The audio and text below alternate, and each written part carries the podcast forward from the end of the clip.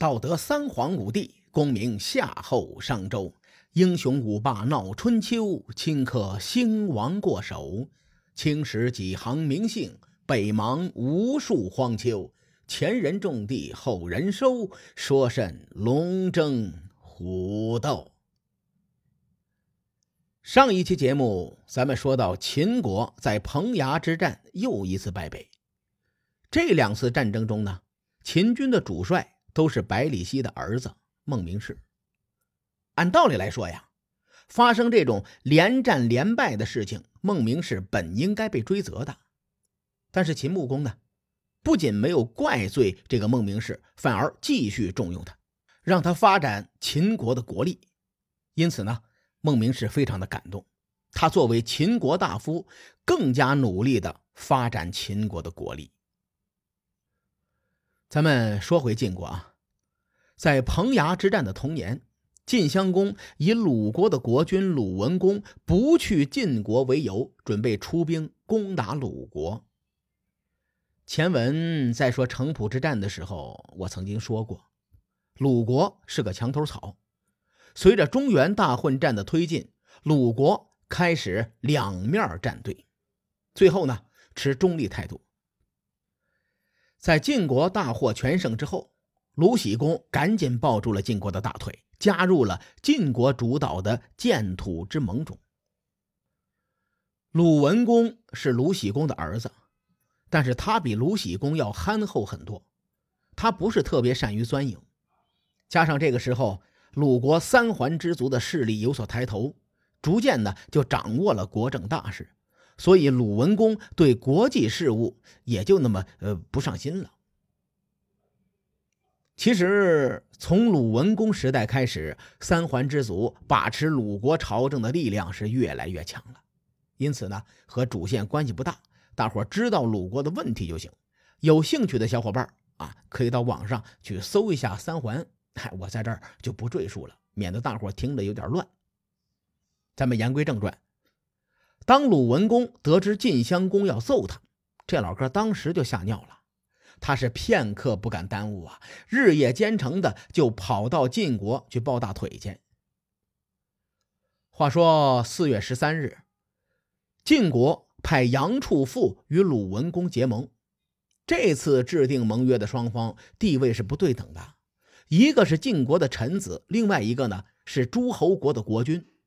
所以鲁国国史《春秋》在记录这件事情的时候，加上了主观情绪。表达了对晋国的不满，而且《春秋》并没有记载鲁文公前往晋国的事情，《左传》呢在这解释说，是因为《春秋》笔法隐晦的传递了一个消息，当时啊，这个鲁文公去了晋国被扣押了下来，因此《春秋》故意的没有记录这件事情。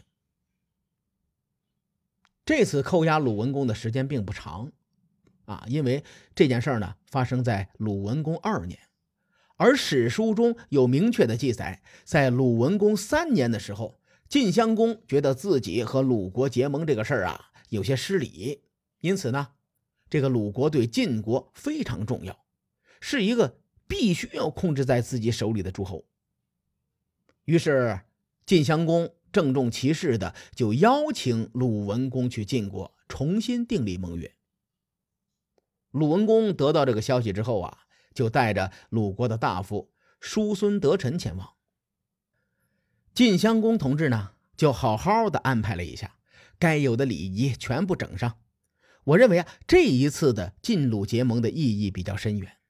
从此，鲁国在对外政策上由依楚治齐改为了依晋之气。咱们今天说齐鲁大地。其实我觉得啊，如果春秋时期齐鲁能够合并成为一个国家，那以他们的实力和政治声望，是有资格逐鹿中原的。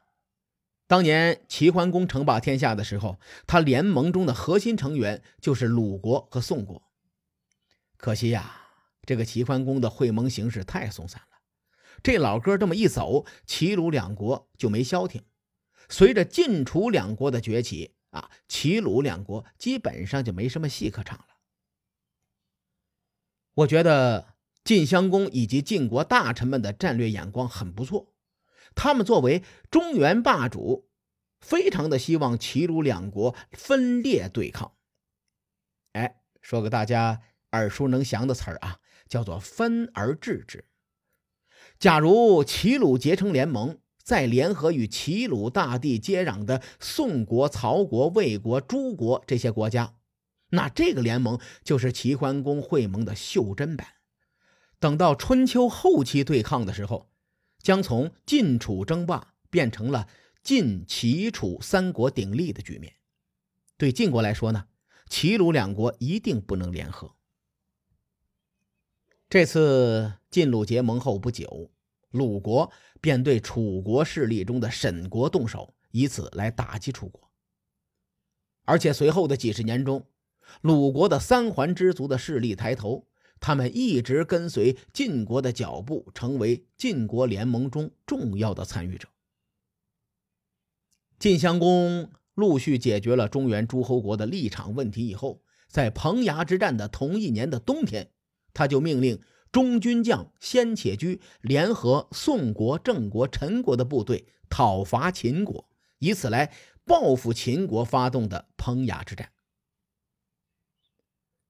这次报复行动。以晋军大胜而告终，晋军夺取了彭衙和汪地，也就是今天陕西省白水县附近的土地。此战呢，依然是崤之战的余波。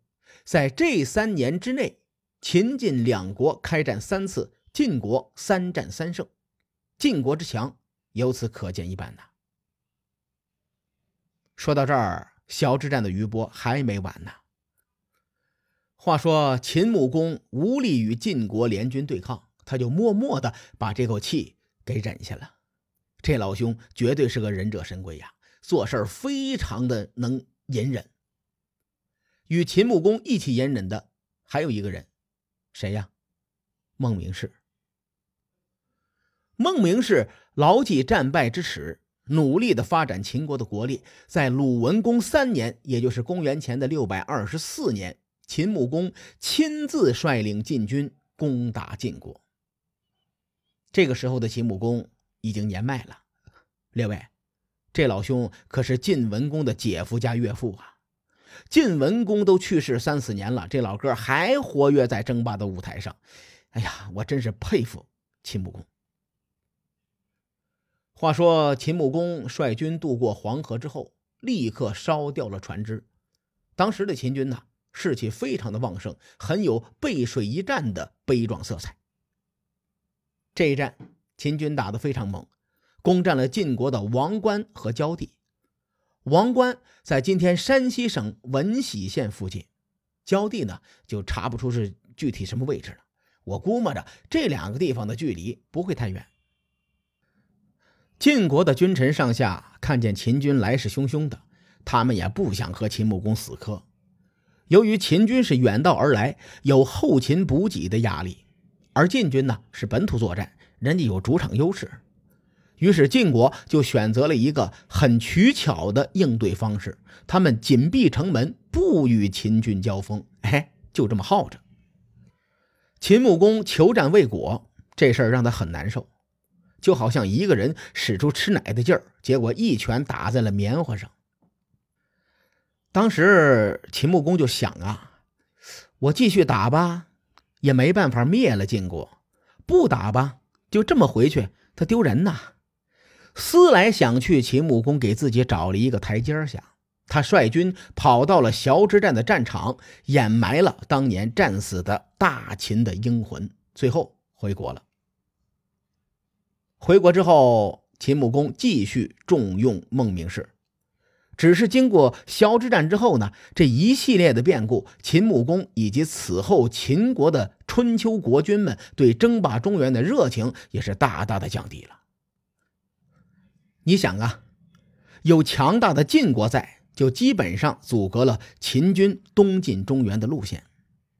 随后很长的一段时间啊，秦国就调整了战略方向，从东进中原转变为西征戎狄。史书在这个时候这么评价秦国，说“遂霸西戎”，也就是称霸西戎的意思。按说春秋战国的历史啊，第一主角光环就是秦国。最终呢，秦国统一了六国。啊，我说这件事儿啊，大伙儿别说我剧透啊，因为这肯定不算剧透。如果将春秋和战国分开，春秋时期的秦国因为地缘问题，长久以来就受到晋国的压制。可以说，晋国呢就是戴在秦国头上的紧箍咒。有这个紧箍咒在，秦国要想上天，那是难上加难。我知道，很多人对秦国的历史感兴趣，但是为了叙事脉络清晰，我在春秋的历史当中呢，还是抓主线，从晋楚两国的角度去叙事，秦国只作为一个穿插。说到这里呢，崤之战的余波还没结束呢，列位惊不惊喜，意不意外？这个崤之战和连续剧一样一样的呀。话说秦穆公率军祭奠崤之战的大秦英魂之后，那年的秋天，晋襄公率军就攻取了秦国的原地和新城，以此来报复秦国攻占王关之仇。到这儿呢，崤之战以后，秦晋两国的斗争才算是告一段落。在这短短的四年当中，秦晋交手五次，晋襄公用四胜一负的战绩为这件事情画上了一个圆满的句号。晋襄公继位以后，遏制楚国，伏击秦国，俘虏白狄首领，东征魏国，会盟鲁国。他在春秋的舞台上可以说是光芒四射。就在他如日中天的时候，公元前六百二十一年的秋天，在位仅仅七年的晋襄公。不幸去世。看到这里呀，我就想摁住命运的脖子问一问：这样一个雄才大略的国君，怎么能突然去世呢？啊，你给我一个完美的解释。遗憾归遗憾，历史终究是历史。下期节目呢，我想和大伙聊一聊晋襄公执政后的生平啊，作为介绍晋襄公的补充。所以呢，各位看官，欲知后事如何？且听下回分解。书海沉沉浮浮，千秋功过留与后人说。我是西域说书人介子先生。下期节目咱们继续聊春秋风雨。更多精彩内容，请搜索关注微信公众号“伯乐灯”，与更多听友交流互动。伯乐灯将定期为粉丝发放福利。愿我们的存在让您对明天。更有期许，咱们后会有气。